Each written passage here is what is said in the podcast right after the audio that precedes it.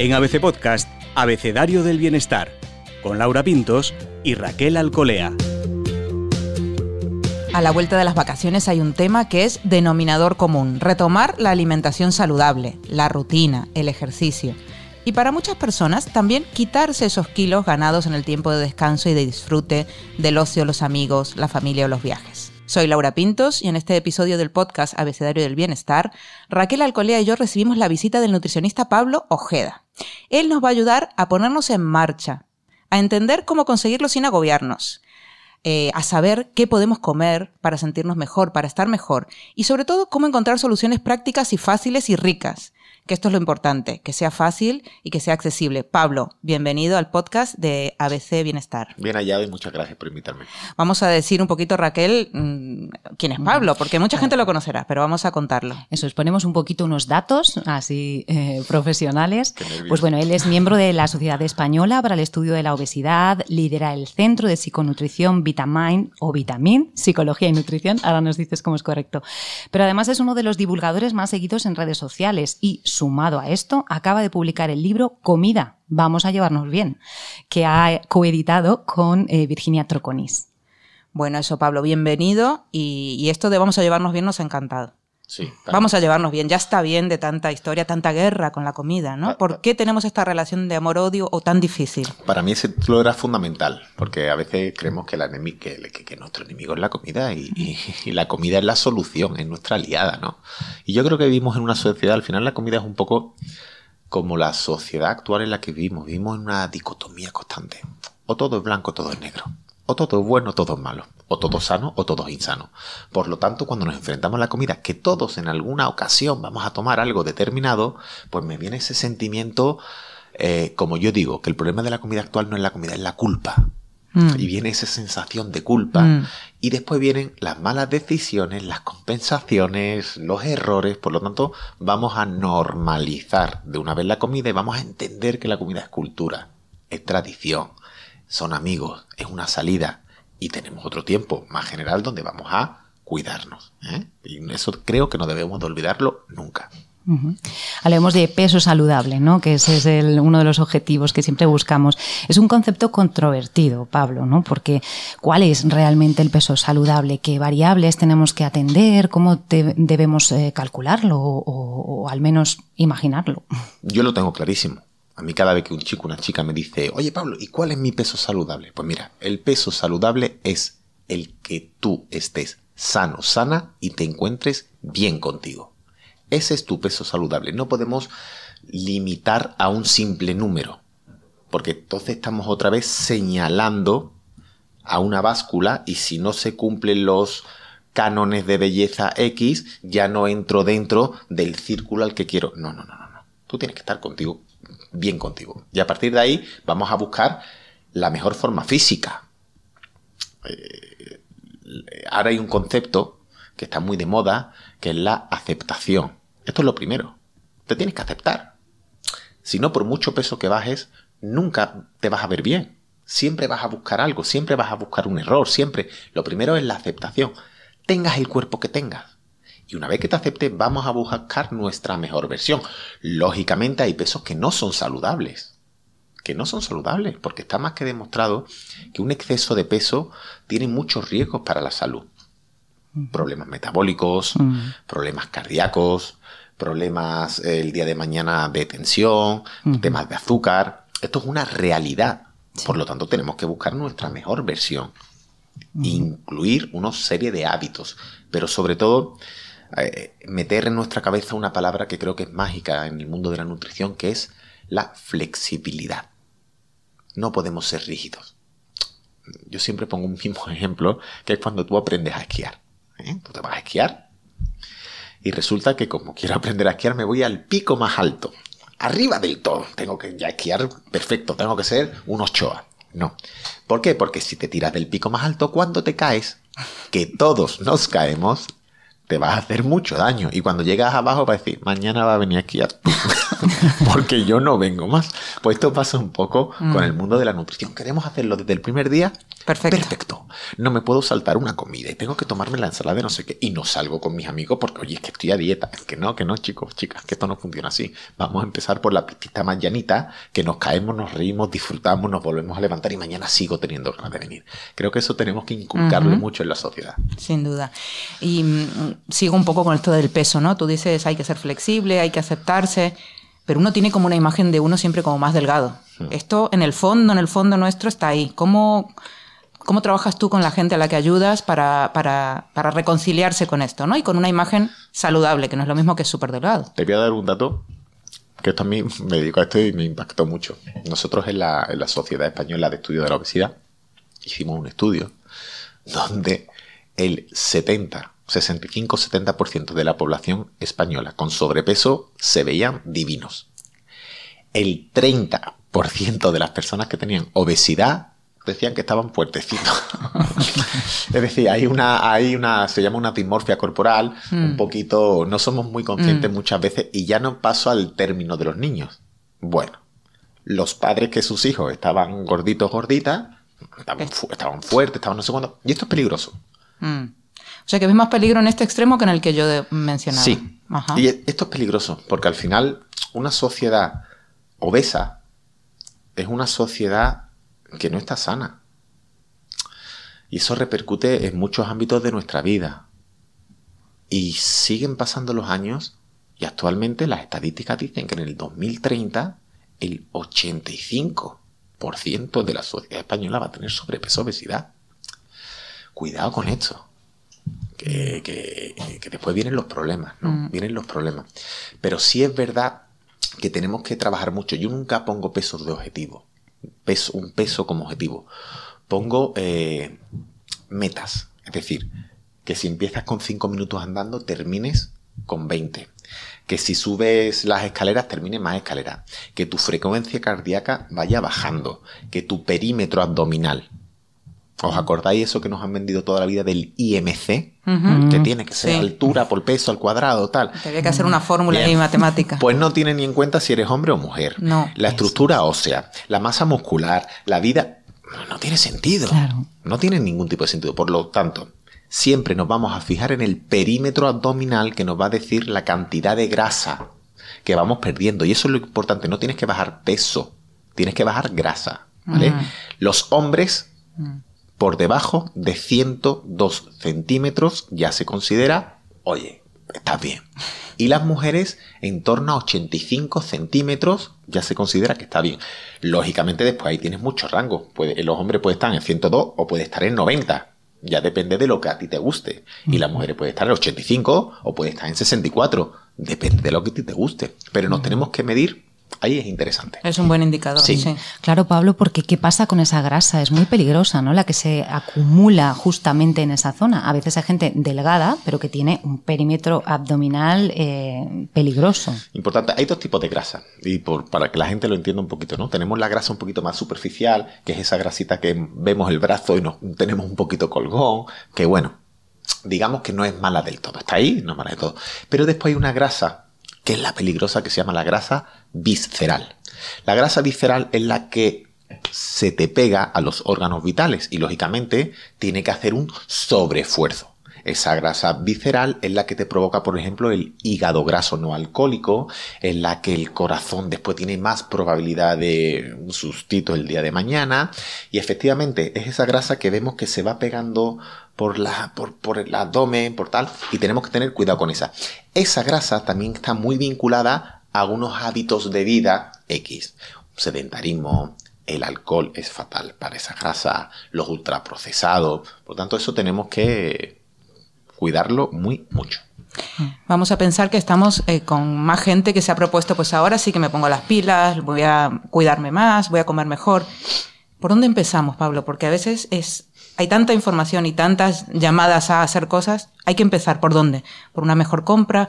¿Por un, ¿Qué consejos darías para empezar en esta, en este objetivo, ¿no? A trabajar en, pos de este objetivo. Pues mira, eh, lo primero que yo siempre planteo y creo fundamental, y creo que muchas veces lo pasamos por alto, es el síndrome 1 de enero. No, el, término te lo has inventado. Exactamente, totalmente, pero, pero se entiende. Pero voy a intentar, intentar desarrollarlo.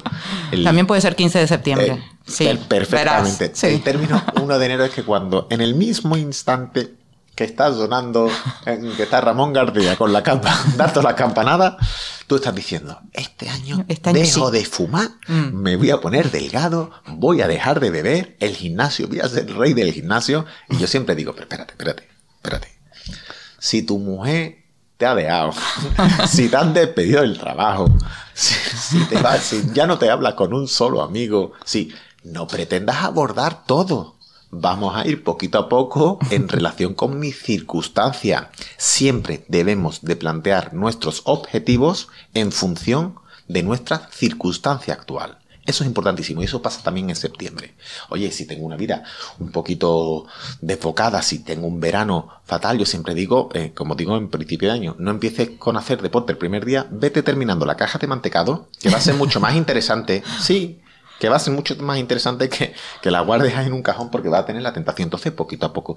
Pero sí es verdad que hay una regla más o menos establecida para qué es lo comer bien. Hmm.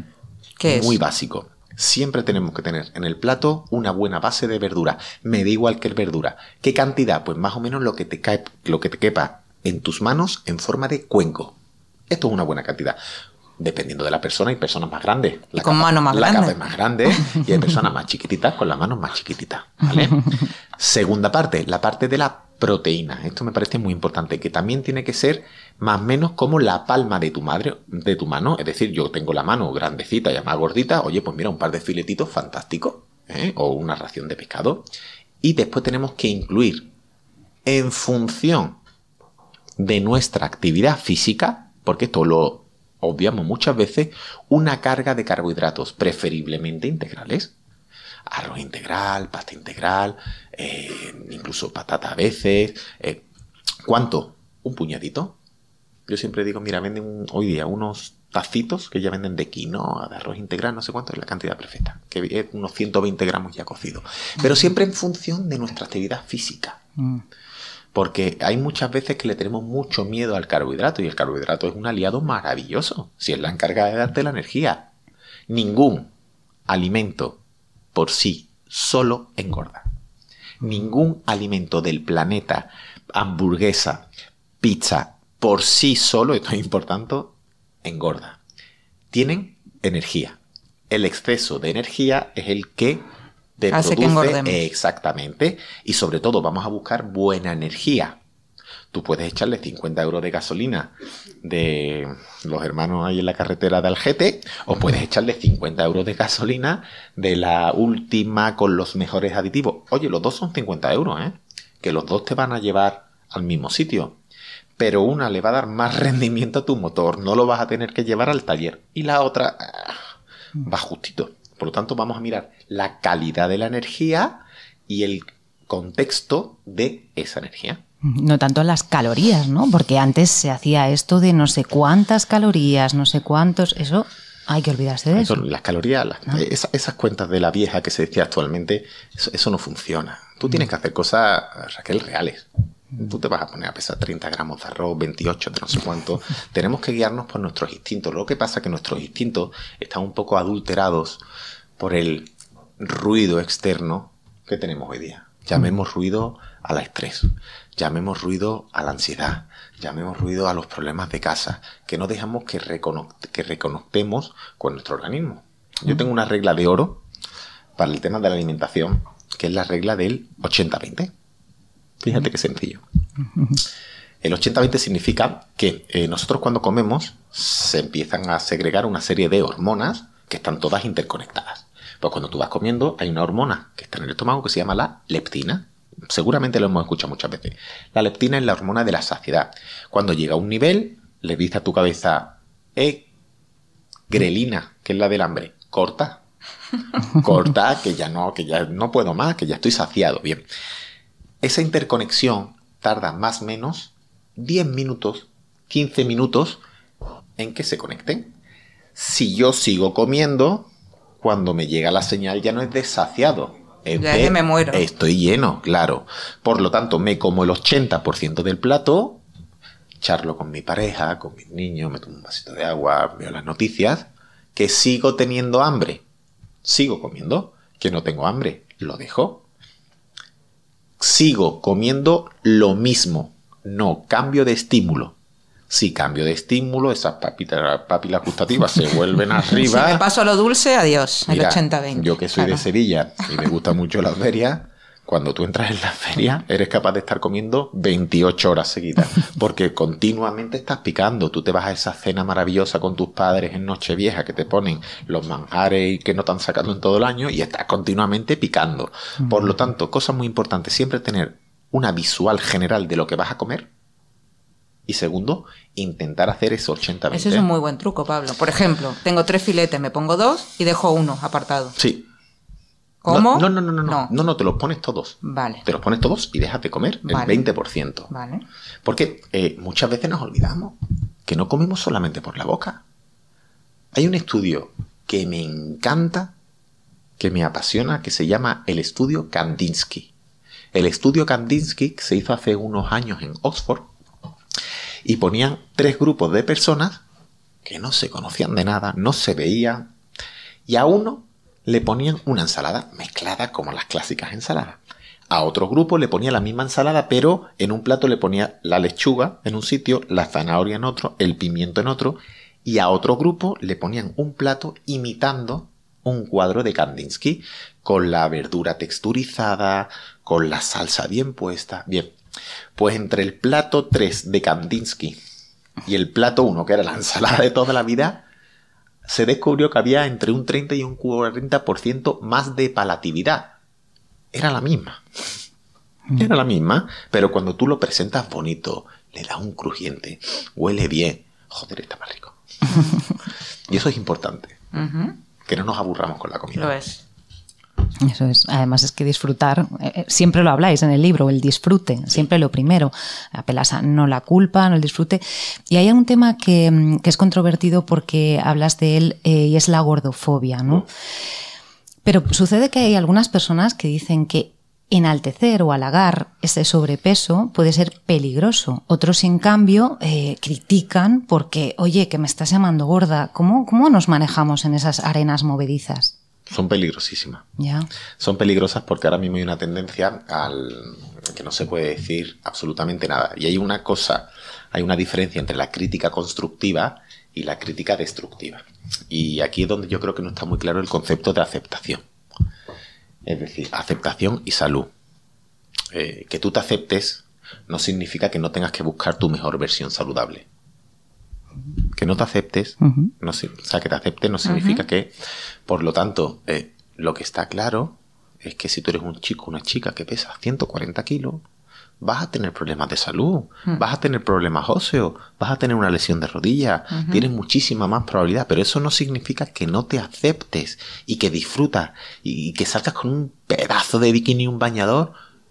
La mejor, o sea, el mejor, eh, como yo digo, eh, eh, el mejor cuerpo que existe para la operación bikini es el tuyo.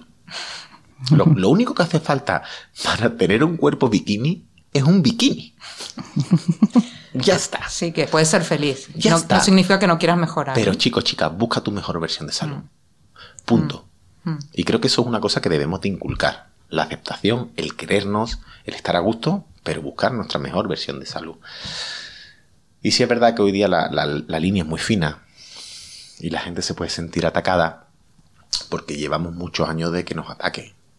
Eh, Yo conté esta historia muchas veces. Eh, yo me metí en problemas con la alimentación porque me llamaban gordo.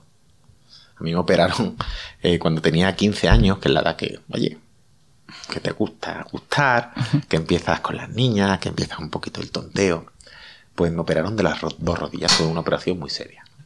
Y entonces estuve un año en silla de ruedas, un año entero y año y medio de rehabilitación.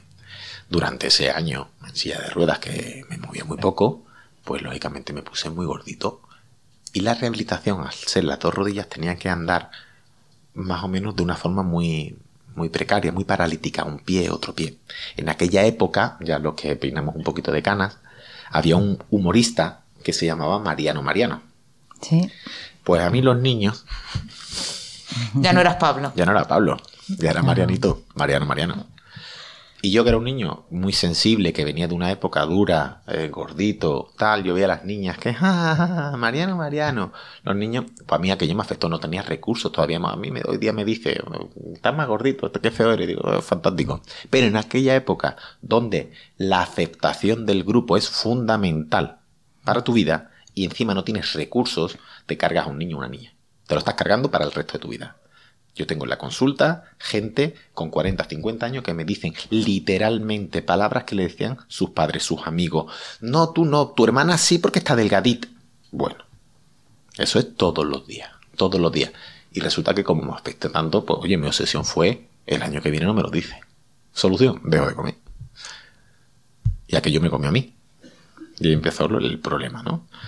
Luego, afortunadamente, con el paso de los años, tratamiento psicológico, de aceptación, de mucho trabajo, eh, solucionado, afortunadamente. Pero no es fácil. Entonces, el poder de las palabras,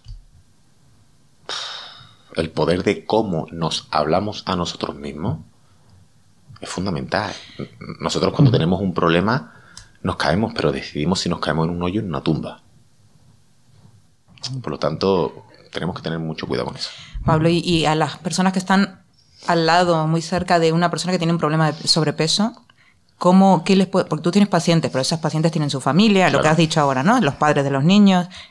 ¿Cómo se puede ayudar, acompañar, estimular, pero no cargarte a esa persona, ¿no? Los niños aprenden con el ejemplo. Un niño se alimenta de amor y de ejemplo, mm. no se alimenta de otra cosa. Por lo tanto, lo que yo no puedo pretender es decirle a mi hijo que se coma la ensalada si no me ve comiéndome ensalada. Eh, se hizo un estudio también muy simpático eh, donde querían introducir fruta en un colegio en, no sé si fue Noruega, Finlandia, un país nórdico, pero el estudio es una maravilla, está por YouTube. ¿eh? Y entonces eh, vieron perfectamente como en 15 días cualquier niño puede comer cualquier tipo de alimento. Primero, se le pone el alimento que quieren consumir en el plato. ¿Qué pasa los dos, tres primeros días? Ahí está en el plato. Pero oye, ya estoy teniendo un contacto visual. Ya lo estoy introduciendo en el grupo. Segundo, al tercer cuarto día, el niño lo huele y lo deja. Pero ya estoy teniendo un contacto visual y olfativo. Por la curiosidad del ser humano, al séptimo día, el niño lo toca y te lo tira a la cara, se lo tira al compañero, pero ya tengo contacto visual, olfativo y tacto. Al décimo día, por curiosidad, lo pruebo lo escupo, te lo escupo, lleno la mesa, me lleno todo, tal. Pero ya lo he identificado. Y al día 13-14 me lo trago. Hago arcada, me entran ganas de vomitar. Pero ya he establecido todos los contactos. Y cuando pasan 15 días al final te lo tragan normalmente. Ahora, es un trabajo arduo. Todos los días te lo tienes que poner, tienes que ver tú que te lo pongan, no tienes que desesperarte. Lo lógico es que acepte que te lo va a escupir, que te lo va a tirar, que se va a manchar. Y hoy día, mm, yo que soy padre de dos niñas, también es verdad que con la vida que llevamos, me cago en la... Eh, toma la salchicha. Entonces, oye, pues todo un trabajo. El manual de padre no venía cuando nacieron, pero forma parte de ello. en vuestro libro decís que eh, las dietas, o ponerse a dieta, y especialmente si son estas que son dietas milagros, nos pone de mal humor. Hablemos un poco de las emociones y la alimentación. ¿Por qué nos pone de mal humor estar a dieta? Técnicamente es porque eh, tu nivel de dopamina desciende mucho. Eh, la dopamina es la hormona de, digamos que, oye, que estoy bien, me encuentro muy bien, ¿no? Y entonces en nuestro cerebro tenemos una zona que se llama el sistema de recompensa. Cuando tomamos ciertos alimentos, está muy demostrado, con altos en azúcares, con grasas, ese sistema de recompensa te recompensa, nunca mejor dicho, te suelta dopamina y tú te quedas. Es como un leve cosquilleo en el cerebro que es muy a gusto y en ese mismo instante te olvidas de los problemas y entonces tú tienes el control. Esa sensación por eso son tan adictivos, porque tú tienes el control en ese momento de una parcela de tu vida y fuera de esa parcela estás jodido. Entonces eso es peligroso. Y cuando las dietas son muy planas, ensalada con un filetito de pollo, no sé cuánto, aguantas tres días. Al cuarto día el sistema de recompensa desciende muy mucho. Y tú que tienes acostumbrado un sistema de recompensa muy alto, necesito otra cosa, necesito. Esto es como cuando me hablan, y además esto ya lo hablé una vez, creo que para la ABC, del umbral del dulzor. El umbral del dulzor, ¿por qué es importante defenderlo? Porque si tú mantienes un umbral del dulzor muy alto, es decir, la tolerancia que tú tienes al dulce muy alto, aunque tú lo defiendas y tomes menos azúcar y tomes sacarina, siempre vas a estar ojo a visor para ver dónde hay azúcar. Tú lo que tienes que buscar la fórmula más natural de los alimentos. No, es que a mí, eh, si no le echo azúcar, no me gusta el café. Digo, no, te, te gusta el café con azúcar, no te gusta el café. y creo que eso es importante, ¿no? Buscar la, esencia de, los alimentos. O sea que, y recomiendas, entiendo, una adaptación gradual, ¿no? Porque hablábamos de empezar ahora, aunque no hay que empezar ahora. Bueno, pero gradual, que lo has dicho antes, no, no empezar con todo. Eh, ¿Cómo hacemos con la vida social y, la oficina, el trabajo y el tupper y las cañitas con, los amigos, con los compañeros? ¿Qué, qué, cómo nos manejamos? Hay, un, hay otro término que es el, es el balance. El balance.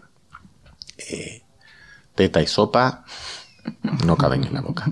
Yo pongo el mismo ejemplo. Yo entreno en verano porque sé que voy a comer un poquito más, porque sé que me voy a tomar una cervecita más y no quiero dejar eso. Lo que yo no puedo es dejar de entrenar, tener una vida sedentaria, no hacer deporte, no perderme ni una cervecita con los amigos. Oye, pues si tú te has marcado un propósito de bajada de peso, de un poquito de bajada de salud, vamos a intentar aunar. Es decir, oye, si tú tienes los fines de semana complicados, ¿cuál es la salida que te gusta más? ¿Cuál es la preferida? ¿Cuál es el cumpleaños de tu amigo o tu amiga que ahí no puede fallar? El sábado, a muerte, número uno no te lo pierdas, hazlo todo. Pero el resto de semana vamos a intentar aumentar un poquito la práctica deportiva, vamos a intentar eh, comer un poquito mejor y sobre todo a mí me gusta decir una cosa muy sencilla pero que muchas veces nos olvidamos que es la planificación. Es decir, si mañana tengo un cumple que sé que me voy a liar, pues a lo mejor hoy no es el, el día antes no es el mejor día para tomarse ese cocido madrileño con un callo vamos a dejarlo para otro día. A lo mejor ese día lo interesante es tomarse un pescadito blanco muy rico, una merlucita con una ensalada, algo más suavito, para intentar balancear, que no compensar. Te iba a decir, no estás hablando de compensar. Cuidado, que no compensar. Balancear. Estás hablando a lo mejor de no, que no sea todo blanco o negro, todo o nada. Tú al final de la semana tienes que tener un balance energético. Pues si sé que mañana voy a tener un balance un poquito favorable, pues el día antes voy a tener un balance un poquito que no compensar, compensar es que me paso y al día siguiente no como. Pues no como. Pues está, eso son compensaciones. Pues voy a hacer muchísimo más deporte para, cuidado, que esas, esos premios y castigos son muy peligrosos, que es lo que tenemos adecuado a los niños. Si te tomas el plato, te doy una chuchería. Y si no te lo doy, no te doy una chuchería. Estamos enseñando a los niños el premio y el castigo. Cuando somos adultos, tenemos los mismos parámetros. Nos premiamos, nos premiamos y nos castigamos continuamente.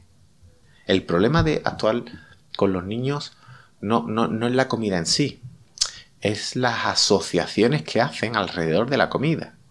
Me explico. Me veo un cumpleaños y ya los cumpleaños lo hago en la pizzería, en la hamburguesería. El problema no es que un niño se vaya un día a una hamburguesería. El problema es que se va mucho y cuando va a la hamburguesería choca las palmitas con los amigos, se ríen, disfrutan, juegan y generan recuerdos muy positivos con esa comida ahí. Eso es lo peligroso, porque el día de mañana, cuando tu cerebro, hay una zona del cerebro que se llama el cerebro reptiliano, que es el que eh, rige todos los instintos primarios. Pues cuando yo soy adulto y tengo un mal día, de manera muy inconsciente ese cerebro quiere sobrevivir, no quiere estar triste. ¿Y a dónde acude? Ah, espérate, que la comida me hacía sentir bien. Mm. ¡Bum! Allá voy, ¿no? Por lo tanto, cuida a mí tenemos que asociar recuerdos saludables eh, con los niños, la alimentación, recuerdos, ¿no? Recuerdos al final. Mira, una tontería. Eh, mi hija, mi hija Paula, la chiquitita, eh, no le gustaban las verduras mucho, ¿no? Y entonces se me ocurre, le pongo brócoli y yo me lo pongo también. Y entonces me tomaba el brócoli y dijo, Paula, que me estoy poniendo súper fuerte. Y levantaba la mesa. Y le, mira, Paula, que levantó. Y ella tomaba un poquito de brócoli y yo con los piececitos lo metía debajo de la mesa y, ella y la levantaba. Y decía, mira, papá, mira, papá. Bueno, yo sé que es una tontería, pero oye, la niña y empezó a comer brócoli. Para le encanta el brócoli. Pues son pequeñas técnicas, pequeñas cositas que la niña se divierte. Si entran en la cocina, ayudarte es mucho mejor Y eso es lo que debemos de estimular. Si no el castigo. Ahora te comes el brócoli Ahora porque te comes, no sé qué. Claro, pues entonces estás generando ah, un problema con ese brócoli. Porque ya lo va a ver como un enemigo. Igual que si el niño no come, te castigo y te riño. Uf, pues mi enemigo macho es la comida. Mm, tal cual. O para que mi hijo Martín tomase tomatitos, tuvimos que plantar tomatitos, cherry. A ver, porque él decía que si no eran nuestros no los comía. Bueno, que pues mira, claro. otra cosita por ahí. No sé, no sé. Bueno, y este libro que hemos hablado de ese, de ese nombre, de, de ese título que nos gusta mucho, Comida, vamos a llevarnos bien, lo has hecho con una socia en, en la misión, Mi la so- misión divulgativa. Mi socia, mi socia. Virginia. Troconis. Vamos a ver qué nos cuenta Virginia.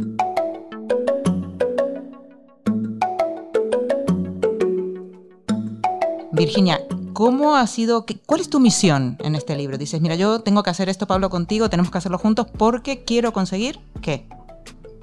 Bueno, la verdad es que la historia de este libro eh, es bien es bien divertida, es bien curiosa. Yo creo que, Pablo ya lo os lo habrá adelantado un poco, pero bueno, mm, todo esto nace de, de, de unos directos que hicimos Pablo y yo y en el que vimos que estábamos de acuerdo en muchísimas cosas y en el que teníamos muchas cosas de qué hablar y también el interés que, que levantó en todos nuestros seguidores, ¿no? Entonces, bueno, por supuesto que el primer objetivo y, y el más importante es ayudar y que a que la gente tenga una buena relación con la comida, a, a que se entienda que para estar bien no hace falta que no hace falta hacer nada extraordinario, ¿vale? Y que, que solamente hace falta sentirse bien y, y quitar y romper con muchos mitos alimenticios que la gente está como un poco agobiada y vive y vivimos agobiados con el tema de la comida. Además, Virginia, a la hora de crear este libro, ¿cómo trabajasteis? ¿Estuvisteis, eh, no sé, muy en contacto, no sé, cómo se hace esto, telefónico, os habéis visto? ¿Cómo habéis trabajado este libro? Bueno, de, de, de ambas formas, ¿no? O sea, primero hablamos mucho por teléfono, luego intentábamos siempre reunirnos porque yo creo que, que hace falta verse y bueno, eh, hasta que decidimos de los temas con, de los que queríamos hablar, o sea, plantearnos mucho lo que era el esquema del libro, ¿no?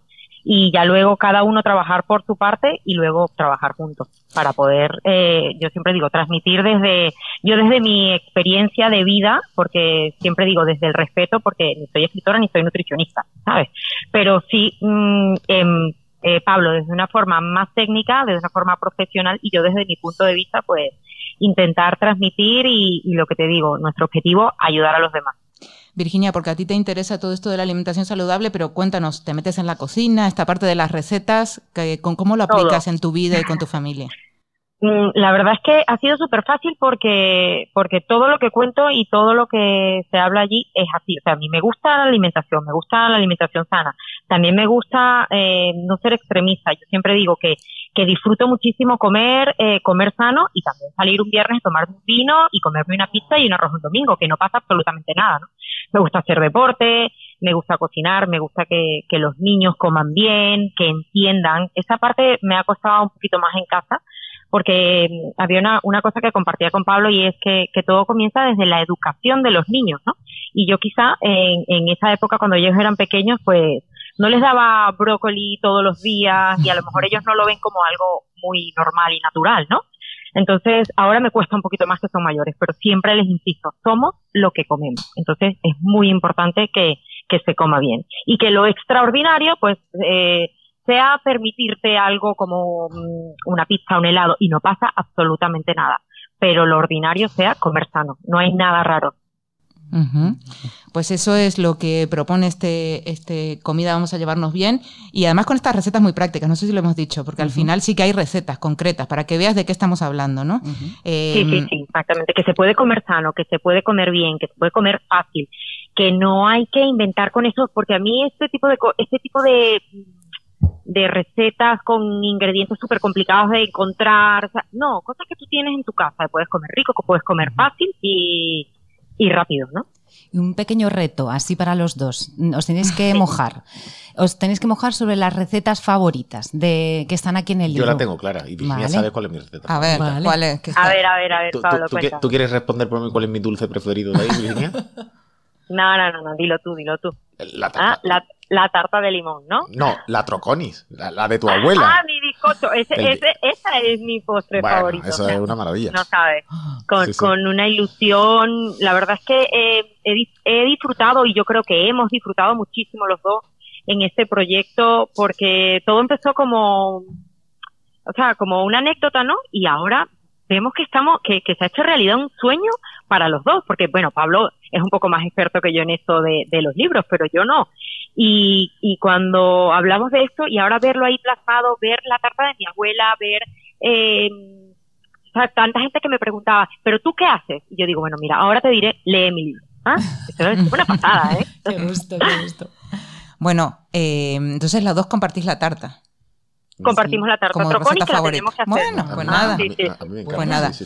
Mirad, para cerrar esta conversación que ha sido al final a cuatro y, y este libro maravilloso que nos queda ahí de ayuda práctica, ¿no? Porque al final tanto tanta teoría, también tenemos ahí unos consejos muy prácticos. También tengo que decir una cosa ahora, porque si me permite. Eh, aparte de práctica, eh, eh, contamos cosas de nuestra vida, experiencias reales, donde la gente quizá ahí donde se puede sentir muy identificada y decir, oye, es que esto es lo que me pasa a mí. Mm. Y creo que eso Claro. es importante, que la gente, el Sí, que sea lector, cercano. que el lector se identifique con lo que está leyendo. Entonces, por eso ponemos parte de nuestra vida personal y experiencias que creo que son interesantes y que pueden echar una manita. Sí, siempre digo, como fácil de leer y, y eso, yo creo que eso fue lo que lo que pasó con este primer directo, ¿no? Que la gente se decía, es que esto es lo que a mí me pasa. Y esto es, pero, y, y no es que Virginia no hace nada extraordinario. Y ya Pablo, desde su, desde su parte técnica, mm, a mí también me ayudó muchísimo a, a resolver cosas que yo decía, pero esto por qué pasa, ¿no? Ujú. Entonces, mm, yo creo que, que nos hemos enriquecido los dos y que, bueno, que lo que queremos es que esto, esto se transmita y llegue a los lectores. Bueno, entonces Pablo, para cerrar te vamos a retar a cosas muy mm, prácticas ¿Cómo? y muy... ¿Cómo? Venga. A ver, prácticas deporte, batidos, suplementos, mm, etcétera. Sí, eh, soy partidario de eh, una suplementación de proteína y aquí abro el dato. Siempre y cuando se necesite, siempre y cuando tu requerimiento energético lo necesite. En mi caso, que soy un tío grande, que hago muchísimo deporte, si tuviera que meter la cantidad de proteína que viene a ser más o menos gramo y medio, dos gramos por kilo, tengo que tomarme 30 filetes de pollo Una al día. vaca claro, vaca como no puedo, pues entonces para esos casos sí.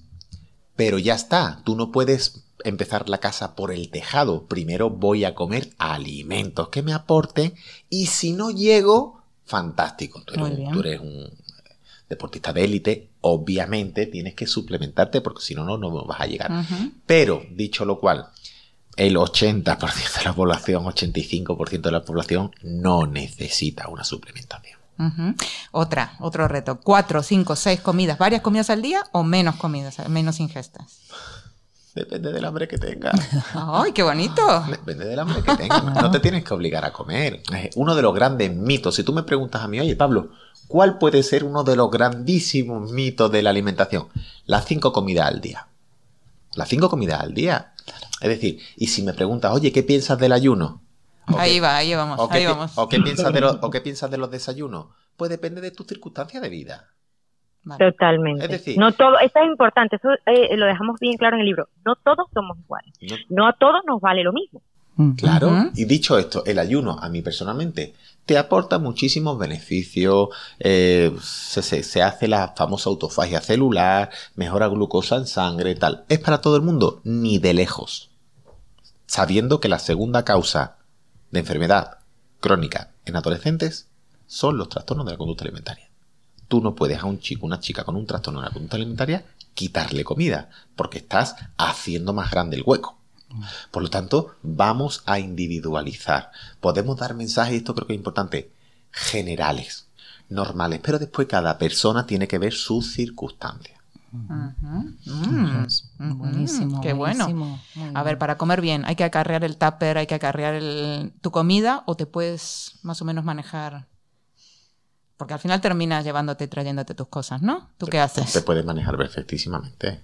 Perfectísimamente. Vas a un bar, ¿qué pides? Yo siempre digo que las personas que comen fuera cada día tienen una oportunidad diferente de cambiar. En todos los bares hay alguna verdurita, en todas las verclas hay algún, alguna carne, alguno. Y Un piso con huevo. Claro, es ¿Sabes? rapidísimo. Lo que pasa que, que yo creo que la palabra dieta o estar sano, decía una nutricionista, Laura creo, Saavedra, que decía, al comer bien se le llama dieta. Mm. Mm, si tú vas un un restaurante y te pides solo verdura, te viene el amigo, te mm, dice, ¿qué te pasa? Oye, ¿estás bien? ¿Estás, sano? Y, si no bebes alcohol, te dicen, oye, ¿qué te ha pasado? Entonces, estos esto conceptos, y sobre todo, no tenemos que ver dieta como ensalada y filete de pollo a la plancha. Oye, que te puede, que te puede ir a un bar y si no tienen el filete de pollo a la plancha, te puedes tomar un solo millito al whisky. O te puedes tomar las, las, albóndigas que te han hecho de ternera. O te puedes poner, cuidado, no pasa nada. Vamos a disfrutar y vamos a quitar esos conceptos tan básicos de lechuga, pollo y pescado blanco hervido. No y triste, como yo digo, Pablo, Triste. O sea, escúchame, la palabra, y lo digo en el libro, la palabra, la, la, una explosión, ¿no? Lunes y dieta. Y, ah. esa, y esa gente que dice los domingos, mañana empiezo. Bueno, ese día, pues se van a poner, y es que no hay necesidad, o sea, em, todos los días puedes hacer algo por ti, ¿sabes? Pues muy bien. Y la última, sí. Venga. Cañitas. ¿Qué es una cañita? Me tomo una por semana, dos, un día, Mira. Mm, ¿Cómo? Porque entendemos a desbocarnos o a engañarnos. Vamos, vamos a ver. Eh, a mí. Mira lo que voy a decir. Te me, toca. Me encanta, la cerveza. Tengo que decirlo, no y, me, y, me gusta una copita de vino. Bien. Dicho lo cual, nunca de mi boca saldrá recomendarte nada de alcohol. Pero quiero simplemente que seas consciente que el alcohol no es positivo. Es un tóxico, es un depresor y no es positivo. Dicho lo cual, si a mí me quitas mi cervecita después de mi partido de tenis, te corto la mano. te corto la mano. Porque me gusta. Porque precisamente me la permito porque tengo una vida muy activa, porque como muy bien, porque hago mucho deporte. Y ese creo que sería el concepto. Mm. Si me quedo con un concepto, mm. sería cambiar la palabra prohibir por permitir. Tú te tienes que prohibir, claro, de tomar la caña, te tomas eh, tres pizzas, te quedas en el sofá de casa, chico, o tú vas cuesta abajo. No, y las cervecitas y las patatitas y las aceitunas y todo lo que viene después. Claro, exactamente, tú tienes esto. Ahora, si tú tienes una vida estable, haces deporte tal, ahí es donde te vas a poder permitir de vez en cuando. Pues nos queda muy claro. Bueno, Virginia y Pablo, podemos hablar aquí dos horas más. Sí, sí. sí Muchísimo. Bueno, quiero que sepas que, soy súper seguidora de la ABC Bienestar. ¿eh? Ah, bien, Virginia. Qué, alegría nos estás dando. Y aparte, no, en serio, y es que comparto muchas cosas con vosotros y las comparto en mis redes también. Es ¿eh? cierto, en Instagram nos hace, nos hace, unos guiñitos en Instagram que te lo agradecemos un montón, lo valoramos muchísimo. Pues más veces hablaremos. Ojalá que la próxima pueda, pueda estar allí en persona. Más veces hablaremos y, os convocaremos sin duda a participar de Cosas Bienestar. Creo que hablamos eh, un idioma muy parecido, por no decir el mismo. Y mientras conversábamos, Raquel ha tomado sus notas ahí de todo lo que nos ha contado Virginia y antes Pablo, que le hemos hecho todo tipo de preguntas, pobre que aquí se ha se ha prestado Cuéntanos, Raquel, ¿con qué nos quedamos? Frases, ¿no? Tampoco, pues, pues para recordarlo ahí en la mente, ¿no? Nos, nos hablabas de que la comida no es el enemigo, sino la solución, es nuestra aliada. Nos dices que el problema es la sensación de culpa que nos puede llevar a esas malas decisiones. Y además, peso saludable, que te preguntamos. Después es el que haga que te sientas sano, que te sientas bien contigo mismo. Y la palabra, una de las palabras mágicas que nos has dicho, es la aceptación. Busca tu mejor versión, pero una vez que te aceptes, nos indicas, ¿no? La flexibilidad es otra de esas palabras mágicas que también nos ha gustado. Un ejemplo estupendo, este el ejemplo de esquiar, eh, de los esquiadores. Y bueno, para, el tema de los niños, una sociedad obesa es una sociedad que no está sana. Para valorar un poquito qué, qué es estar gordito o no, nos hablas de una referencia al perímetro abdominal, abdominal, que nos quedemos bien con esos datos. Y bueno, pues para comer bien, la base de las verduras, las proteínas, eh, pues, y en base a la actividad física los carbohidratos. Y atención al mensaje, ningún alimento por sí solo engorda. Lo que engorda es el, ese exceso de energía que nos metemos para el cuerpo. Esa regla de oro de 80-20 nos la apuntamos, Laura, que nos ha encantado. Y bueno, ya un poco por último, ¿no? Pues está esto de nada de dietas, vamos a comer bien y vamos a llevarnos bien con la comida, que es un disfrute y es salud también. Así es. Muchísimas gracias. Muchas gracias a usted. Pablo, Virginia, hasta la próxima. Hasta la próxima, un besito. Y hasta la próxima, bienestarios.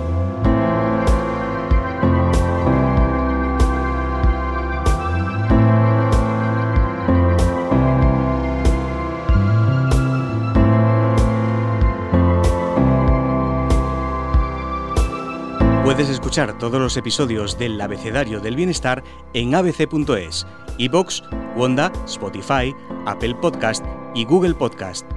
Y no te olvides de seguirnos en las redes sociales. ABC-Bienestar.